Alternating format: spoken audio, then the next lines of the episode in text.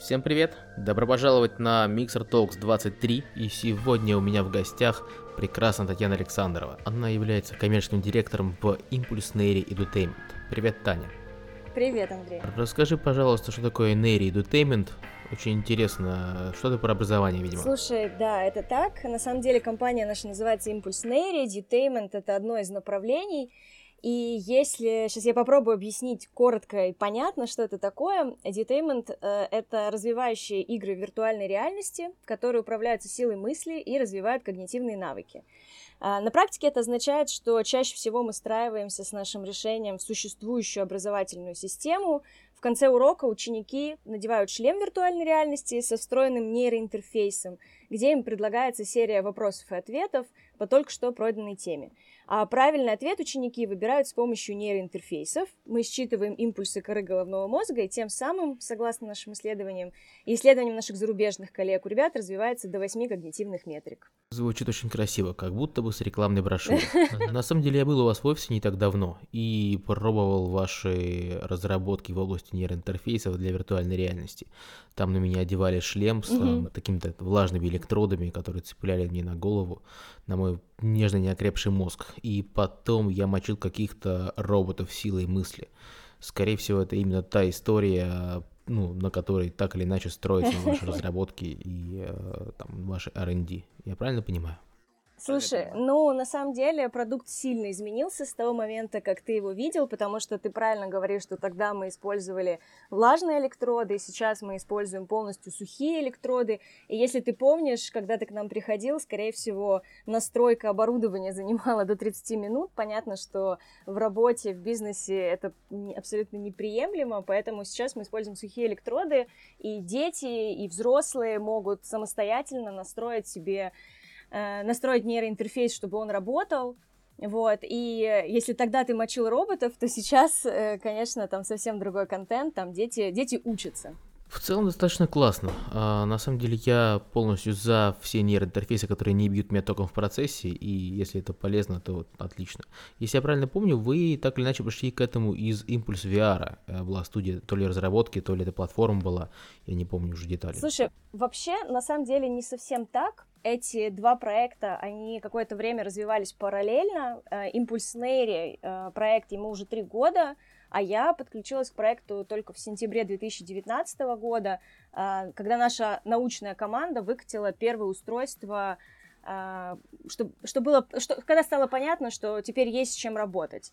Кстати, в Нейре у нас своя команда нейрофизиологов, нейробиологов и дата сайенс. В общем, в итоге все началось с того, что нам очень хотелось и по-прежнему хочется заниматься крутыми вещами, и нейроинтерфейсы для нас звучили очень, звуч, очень интересно, и перед ребятами, конкретно перед научной командой, перед ними стояла задача научиться работать с технологией P300, это вызванные потенциалы, без э, процесса обучения и калибровки, чтобы любой человек, собственно, то, до чего мы сейчас дошли, чтобы любой человек мог надеть нейроинтерфейс и сразу выполнять определенные действия силой мысли. Э, и, ну, наверное, важно сказать, что технология, почему это все так долго, так много времени заняло? Потому что технологию, которую они выбрали за основную, отличается от 99% того, что есть сейчас на рынке, она круче, и поэтому она сложнее. Собственно, этим они занимались два года. А ты знаешь, что у нас в группе компании еще есть подразделение Импульс Машин, которое занимается созданием разного классного контента виртуальной реальности и в том числе игр. Поэтому первой нашей идеей было сделать игры в VR, управляемые силой мысли. Нам казалось, что это очень круто, и в конце сентября, собственно, ребята залончили первое работающее устройство, и меньше чем через неделю у нас начался рейд по конференциям, командировкам. То есть, по сути, импульс VR, импульс машины, импульс Нейри — это абсолютно три разных проекта. Mm, ну, очень много разных импульсов, которых без тебя, конечно, разобраться тяжело. Импульс VR — это значит про контент, а импульс Нейри — это про edutainment в том или ином виде. Правильно я понимаю, что edutainment — это про гибрид образования и развлекательного контента для детей? Ну, такой э, ну, обучай, да, развлекайся. Да, да, да, да. Импульс VR это совсем другое. Это э, мы начали с того, что мы делали, э, мы сделали свой первый фильм виртуальной реальности с различным вариантом развития событий в зависимости от того, что выберет человек, который смотрит этот контент. Потом мы открыли свою сеть кинотеатров в VR, После этого мы начали создавать свою партнерскую сеть. Ну, собственно, я подробно рассказывала у тебя же на конференции полгода назад. Мы это обязательно обсудим. А, скажи лучше про то, как вы пришли к нейроинтерфейсам в целом, потому что история достаточно новая для рынка, и как с VR-ными шлемами, а, их не очень много, они разного качества, и они не очень сильно проникают на рынок. А, как вы к этому пришли? Ну, кроме того, что у вас оказалась неожиданная команда нейрофизиологов в штате, которую вы можете активно утилизировать. Ну, ты знаешь, она не совсем неожиданно появилась. Все-таки действительно у нас было желание заниматься нейроинтерфейсами, а касательно смены направления, ну, как я, как я говорила, мы, по сути, не меняли направление, это совсем разные проекты, и, по сути, единственное, что их объединяет, это слово «импульс» в названии и наша экспертиза в VR. Тут, э, скорее, больше дело в большой перспективе Нейри и ее отсутствие на рынке LBVR, да, то, о чем я говорила. При этом Impulse VR э, как платформа у нас еще существует, наши партнеры все еще работают с нами, прокатывают контент, мы их поддерживаем, просто не расширяемся. Нам, нам очень нравится заниматься крутыми штуками, но, как я говорила, опять же, у тебя на конференции, что мы прежде всего бизнес, а бизнес должен зарабатывать. А активное развитие Нери началось после того, как мы съездили в Китай, пообщались с партнерами, и, по сути, мы осознали масштабы всего нашего проекта с нейроинтерфейсом. Звучит реально круто. А целевой рынок это Китай или это только один из рынков, которые вы таргетируете? Это один из целевых рынков. Мы параллельно развиваем и Россию, и Китай, и Америку. Конечно, из-за коронавируса у нас все сильно тормозится. Uh, у нас есть э, отдел продаж по Америке, отдел продаж по Азии.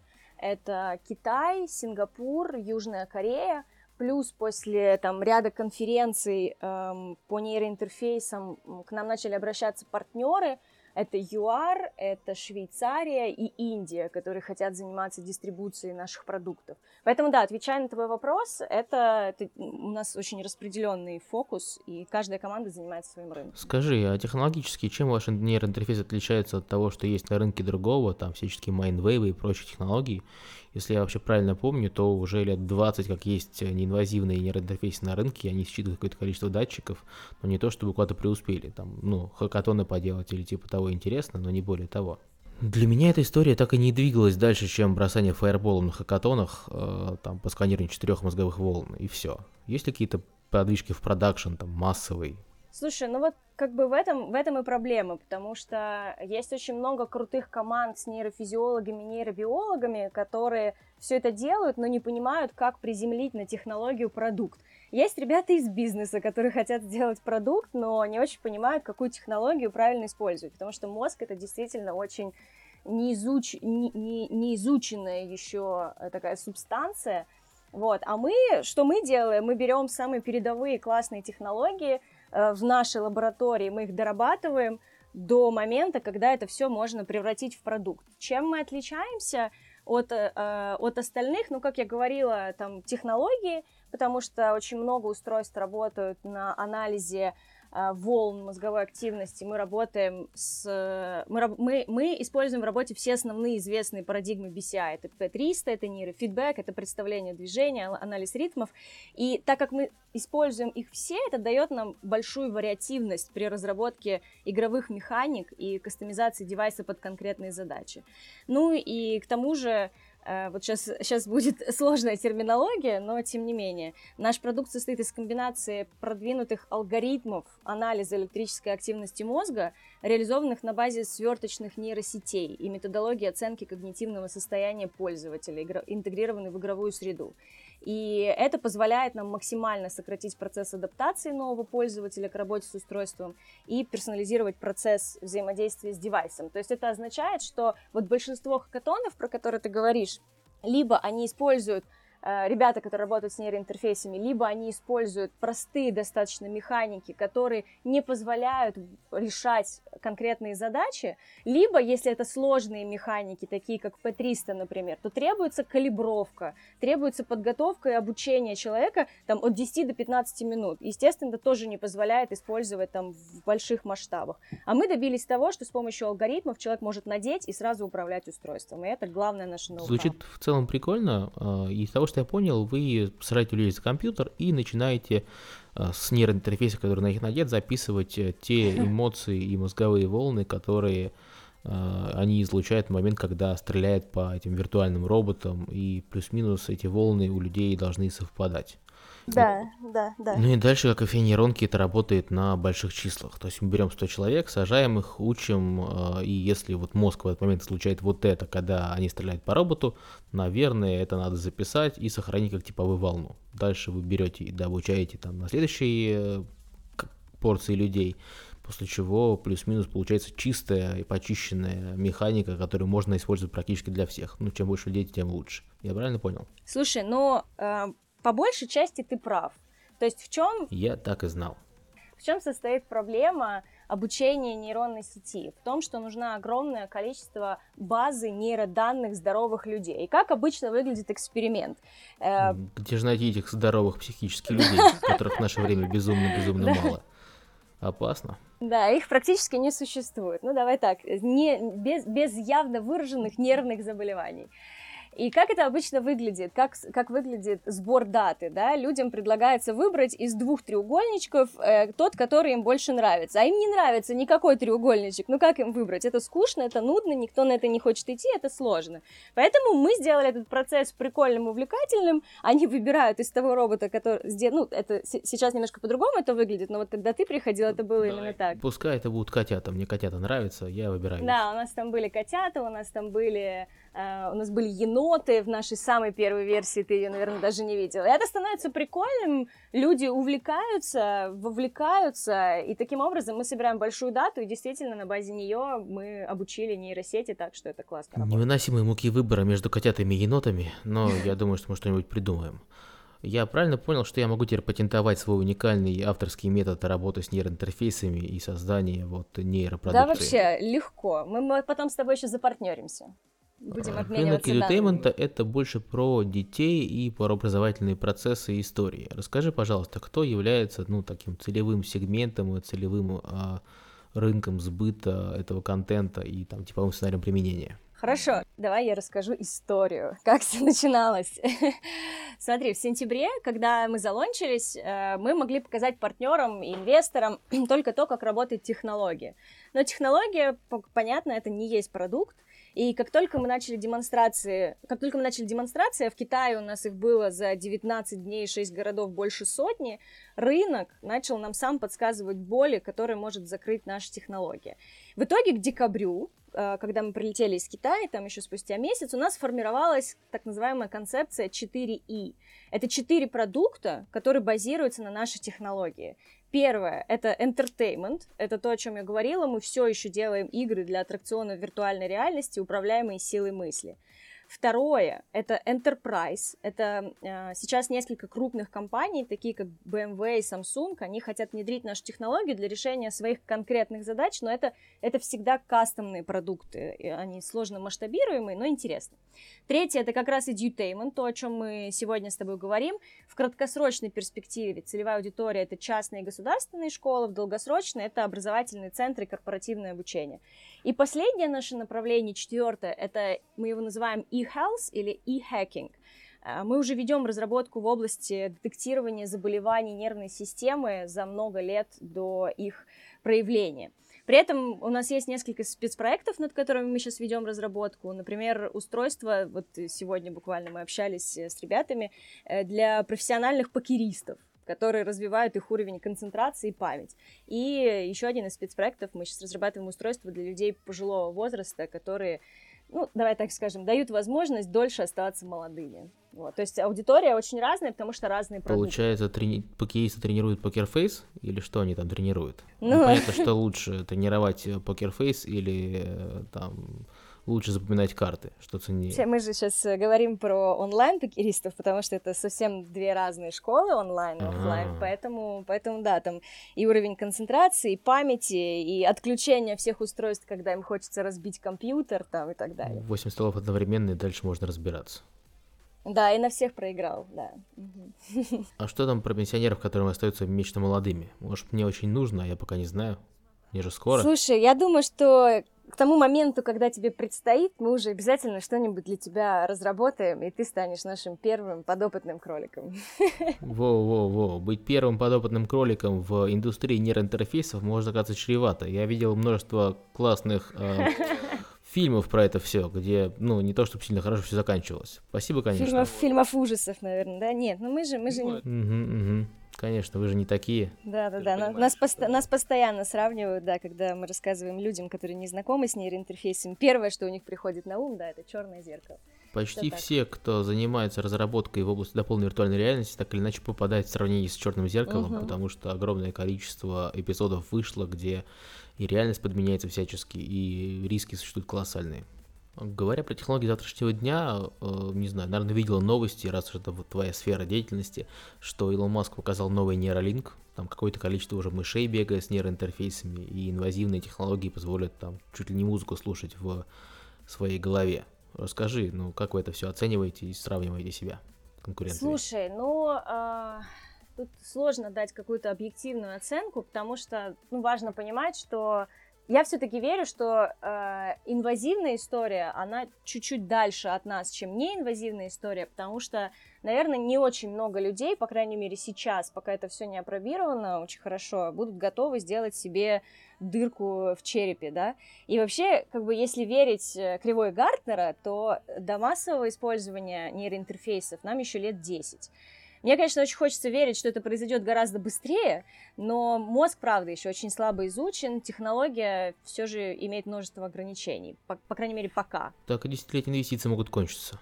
Ну, да, что да, поделать? да. Но если нам удастся э, сделать задуманное, то на нашем с тобой веку мы сможем управлять всем цифровым пространством вокруг с помощью нейроинтерфейсов. И Говоря о Маске, в принципе, о нейролинке, он не так давно дал интервью, в котором говорил, что люди смогут общаться без помощи слов. Это было очень смешно, потому что журналисты, конечно, все это обрекли в то, что Маск говорит о телепатии, но на самом деле технологически я думаю, что это может стать возможным еще при нашей с тобой жизни. Маск очень да. крутой, и он делает большое дело, он занимается другим видом, да, совсем другим видом нейроинтерфейсов, но благодаря ему, как минимум, множество людей узнали о том, что нейроинтерфейс существует, и нам становится чуточку, чуточку легче выходить на рынок. Видели, как там все у Маска? Вот у нас совершенно не так вообще. Да, у нас не так страшно, мы правда не делаем дырку в черепе. На самом деле, если просто взять и реализовать возможность писать контент какой-то и переписываться с кем-то, или там, не знаю, общаться э, силой мысли, прямо не вставая с дивана, мы бы с тобой могли писать подкаст просто в домашних условиях, сидя, играя в PlayStation. Абсолютно, я практически уверена, что что это возможно будет, ну, не в самом ближайшем будущем, но на нашем с тобой веку. Вообще, насколько я понимаю, неинвазивные интерфейсы инвазивные отличаются тем, что инвазивные позволяют э, взаимодействовать с мозгом напрямую и также писать эту информацию, что позволяет, ну, хранить какое-то количество данных в мозгу. Это и опасно, и прикольно одновременно. Насколько это нужно, как ты думаешь? Да, вот, вот, главный вопрос, насколько это нужно, потому что мы каждый день, моя команда без девов, сталкивается с тем, что люди больше всего на свете, они боятся влияния на их мозг. То есть говорить о том, что неинвазивные нейроинтерфейсы никоим, обла- никоим образом не влияют на, там, на, на ваш мозг, мы, мы только считываем информацию, они совершенно в это не верят. То есть они думают, что мы будем каким-то образом... Там, там доходит до абсолютно абсурдных вещей, что мы будем читать их мысли, и мы будем управлять ими. Ну и, соответственно, я думаю, вот как раз этот момент, вот то, что ты говоришь, что инвазивные смогут воздействовать на мозг, это может стать определенным препятствием выхода этого нейроинтерфейса на рынок, потому что люди правда боятся. Они очень боятся, что сейчас нас всех чипируют и сделают из нас овощей, которыми будут управлять. Для начала никто не хочет быть овощем. Ну и, конечно, никто не хочет свои грязные мыслишки отдавать наружу. Конечно. Будут хранить их в дата-центрах нейролинка, и все. Конечно, конечно, да. Поэтому посмотрим, как это будет развиваться. Не знаю, может быть, э, команда Маска со, всем его, со всей его силой, она сможет как-то преодолеть этот барьер. Было бы очень круто. Это бы и нам тоже очень помогло, и всей индустрии. Слушай, ну это психологический барьер уровня этичности автопилота Теслы того же и общих проблем с приватностью данных. Угу. Мы же в любом случае говорим о чтении человеческих мыслей и записи их на, на компьютеры. Абсолютно, это именно так и есть. Но, многие индустрии сейчас вот э, стоят на пороге как раз вот этой вот вопроса этики. Я не знаю, как мы его преодолеем, преодолеем ли, самом ближайшем будущем, но очень хочется в это верить. У меня, конечно, есть множество разных мыслей на этот счет, хороших и плохих, про то, как Facebook и Instagram читают и слушают нашу переписку, про то, как Google читает нашу почту для предложения нам качественной рекламы, и вот это все. о том, как переход по ссылке на сайт с унитазами с фейсбучным пикселем, присланный кем-то из друзей, позволит мне неделями смотреть на унитазы в ленте выдачи этих новостей да. и рекламы. И это да. становится частью нашей повседневной жизни, и от этого никуда уже не деться так, такое впечатление, что мы как будто бы уже там маленький барьер преодолели, да, это никому не нравится, но я думаю, большинство людей уже понимают, что Э, ну там Инстаграм, Фейсбук, я сейчас ни, никого не обвиняю, но я говорю конкретно на своем примере. Мы даже ставили эксперименты, телефон лежит рядом, мы говорим о какой-то теме специально, посмотреть, как это будет работать, и посмотреть будет, просто говорим, мы не гуглим, говорим о какой-то теме, и там на следующий день начинает преследовать реклама. То есть, ну, э, это уже работает, и все как будто об этом знают, и как будто бы не очень с этим ок, но и пикеты не устраивают. Посмотрим. Слушай, это самое удивительное совпадение последних эпох, которые никто почему-то не может доказать, хотя угу. все очевидно, и все понимают, как это работает. Просто представь себе возможность таргетированной рекламы, когда нейроинтерфейс будет иметь прямой доступ к мозгу и, может быть, данные считывать непосредственно у человека даже с подсознательного уровня.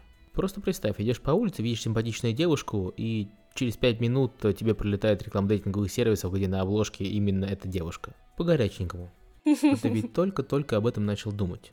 Да. Используя наш нейроинтерфейс, вы подписали соглашение о том, что ваши мысли могут анонимно быть использованы для таргетирования рекламы. Спасибо большое. Да, да, да. Я не удивлюсь, если такое действительно может быть. Тут вопрос, конечно, безопасности данных, куда эти данные отправляются и что с ними дальше делается. И я думаю, это вопрос э, очень остро будет стоять в ближайшие пять лет. А слышал ли ты что-нибудь, раз уж мы говорим про Facebook, про то, как они занимаются нейроинтерфейсами? Я слышал, какая движуха у них по этому поводу была.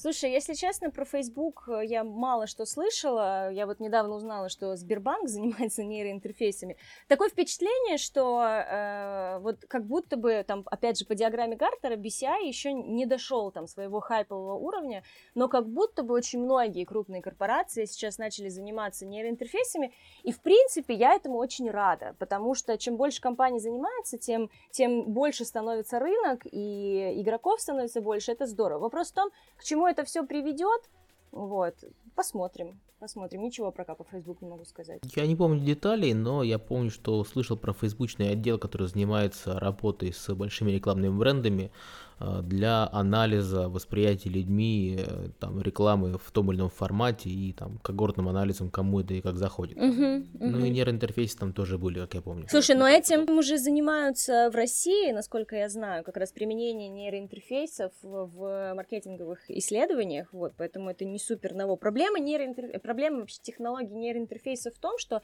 действительно для отработки любой гипотезы, для создания любого алгоритма нужна огромная база данных. И это, это есть один из главных, одно из главных проблем всей индустрии. Но э, посмотрим. Я вспомнил, о чем речь была. Это была компания Control Labs, которая купил Facebook, и она занималась человекомашинными интерфейсами как раз для последующей интеграции потенциально в линейку устройств Oculus. Это значит, что после какой-то стадии аквизишена, когда Facebook адаптирует технологию внутри у себя, мы сможем так или иначе увидеть uh-huh. Oculus с расширенными вариантами интерфейса не только для там, трекинга тех же глаз, но и для трекинга мыслей, управления там, взглядом и концентрации внимания. Слабо себе это представляю, потому что как бы для того, чтобы интегрировать нейроинтерфейс в шлем виртуальной реальности, у шлема виртуальной реальности должны быть хорошие вычислительные мощности, вот, посмотрим, если у них получится, будет ну, круто. Ну, для стационарных шлемов-то проблемы нет никаких, просто цепляешь компу и все. Для мобильных, да, наверное. Да, но только все так, но только цепляться к компу не очень удобно, потому что ты не можешь, ну, то есть мы же начинали тоже с HTC Vive, но э, у них классно, у них крутые вычислительные мощности, все здорово, но только когда тебе нужно применять массово нейроинтерфейсы, например, у тебя 30 человек стоит в классе, ну, тут 30 компьютеров поставишь, ну, конечно, нет. И приходится до, до, как бы использовать то, что есть стендалон. Вот мы сейчас используем, например, пика. Вот. Тоже было mm-hmm. очень непросто интегрировать, э, ну, вообще сметчить два этих устройства, наш нейроинтерфейс и пика, но с горем пополам у нас получилось. Я правильно понял, что речь про отдельный вычислительный модуль для нейроинтерфейса, который цепляется поверх шлема, такой как паучок сверху, чтобы это было единым целым? Ну, нет, не совсем так. У нас есть э, отдельный блок, который пристраивается к пика, но по сути мы используем вычислительную мощность самого шлема виртуальной реальности.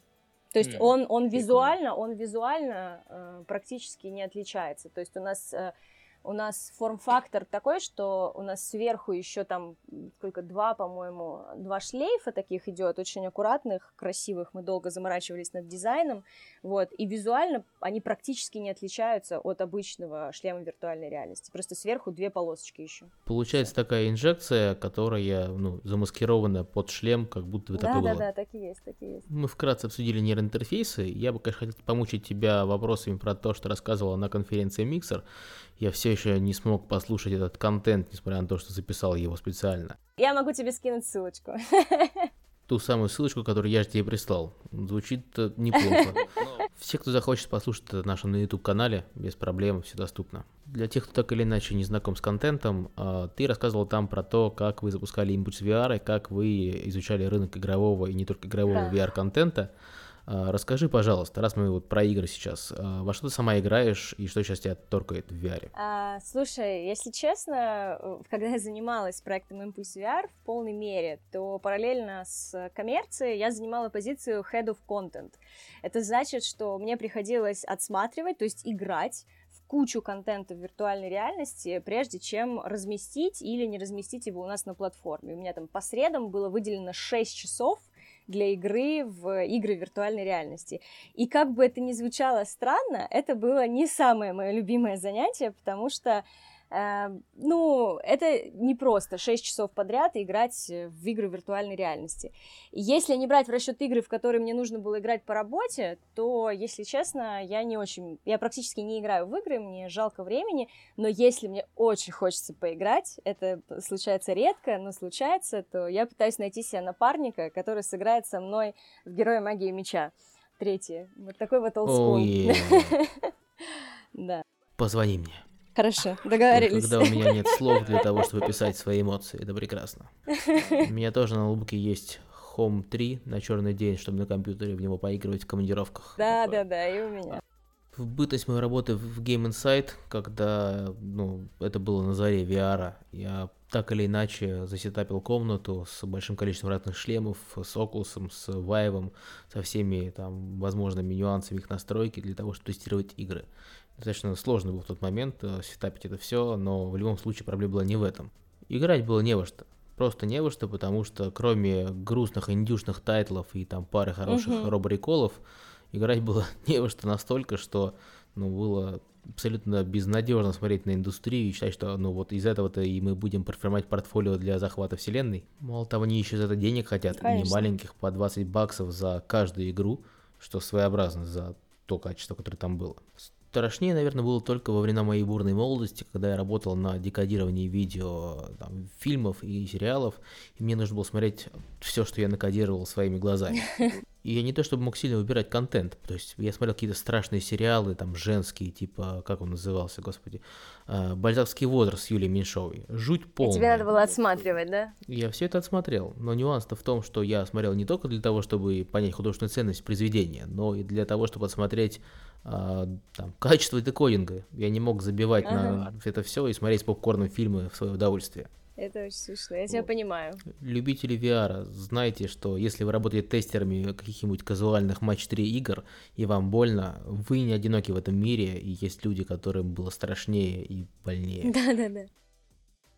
Надо, надо забить пока на грустное и переключиться на что-нибудь более позитивное. Давай с тобой поиграем в аналитиков рынка и предскажем будущее индустрии на какое-то количество лет вперед. Вот ты говорил о горизонте в 10 лет, давай возьмем его за основной. Э, что ты видишь среди перспективных технологий и там прорывных открытий на следующие, ну сколько там тебе нравится? Слушай, наверное, горизонт планирования я бы брала лет 10, и я думаю, что нейроинтерфейсы значительно проникнут в нашу повседневную жизнь, Сначала их однозначно начнут использовать биохакеры, новаторы в качестве, например, прокачки своих э, способностей, будь то когнитивных, каких-то софт-скиллов и так далее.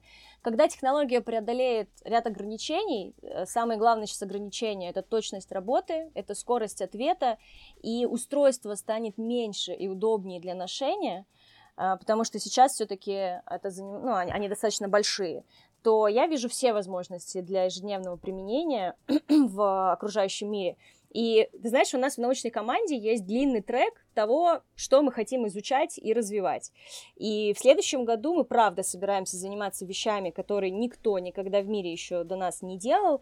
Я сейчас не могу раскрывать всех деталей, но если у нас получится, нейроинтерфейсы точно сделают жизнь людей длиннее, счастливее и высвободят нам всем много времени, которое мы будем проводить э, классно и заниматься важными вещами. Одним из стратегически важных для меня направлений развития там, тех же нейроинтерфейсов в области виртуальной реальности я считаю проработку там, интерфейсов ввода.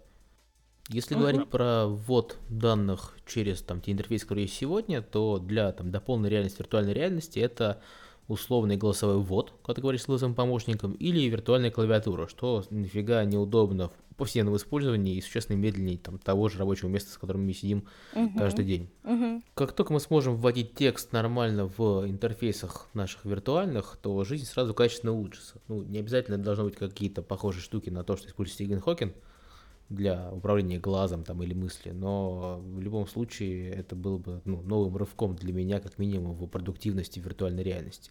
Из интересного, кстати, наиболее понятна для меня свайп-клавиатура, которую почему-то никто никак не виртуализирует толком. Ты знаешь, на самом деле, э, вот мы постоянно каздевим, у нас каздев уже больше года не заканчивается, мы собираем новые-новые какие-то вводные от разных людей, от рынка, о том, как было бы как было бы круто применять технологии, то, о чем ты говоришь по поводу инструмента ввода, это уже реализовано, это уже реализовано у нас. Вопрос только в скорости ответа. И то, что я говорила, что это одно из главных ограничений сейчас. Как только мы его преодолеем, то, я думаю, нейроинтерфейсы как минимум станут самым совершенным устройством ввода э, в любое цифровое устройство. Было бы неплохо на все это, конечно, посмотреть. Поэтому да. приходи, приходи к нам в гости, мы очень ждем. Меня заманивать сильно не надо. Я думаю, что можно провести даже метап или конференцию, на которой вы все это детальнее расскажете. Конечно. И тут я понял, что забыл спросить о самое важное. Сколько же будет ценник за само устройство, которое вы будете продавать на полке, если, конечно, планируете в ближайшее время? Ух! Ну ты же уже почти продала мне идею того, что я буду лежать на диване, ничего не делать и управлять всем силой мысли. Это же классно. Я почти поверил в это все. Слушай, ну смотри, тот ценник, который есть сейчас, надо понимать, что там это edutainment, это для детей, там специализированное ПО, но я тебе могу сказать ценник, к которому мы стремимся для устройства ежедневного ношения, вот лежать на диване, да, и меньше шевелиться мы хотим прийти там хотя бы к 600, к 600 долларам, вот, чтобы плюс-минус э, там большая часть людей могла себе это позволить.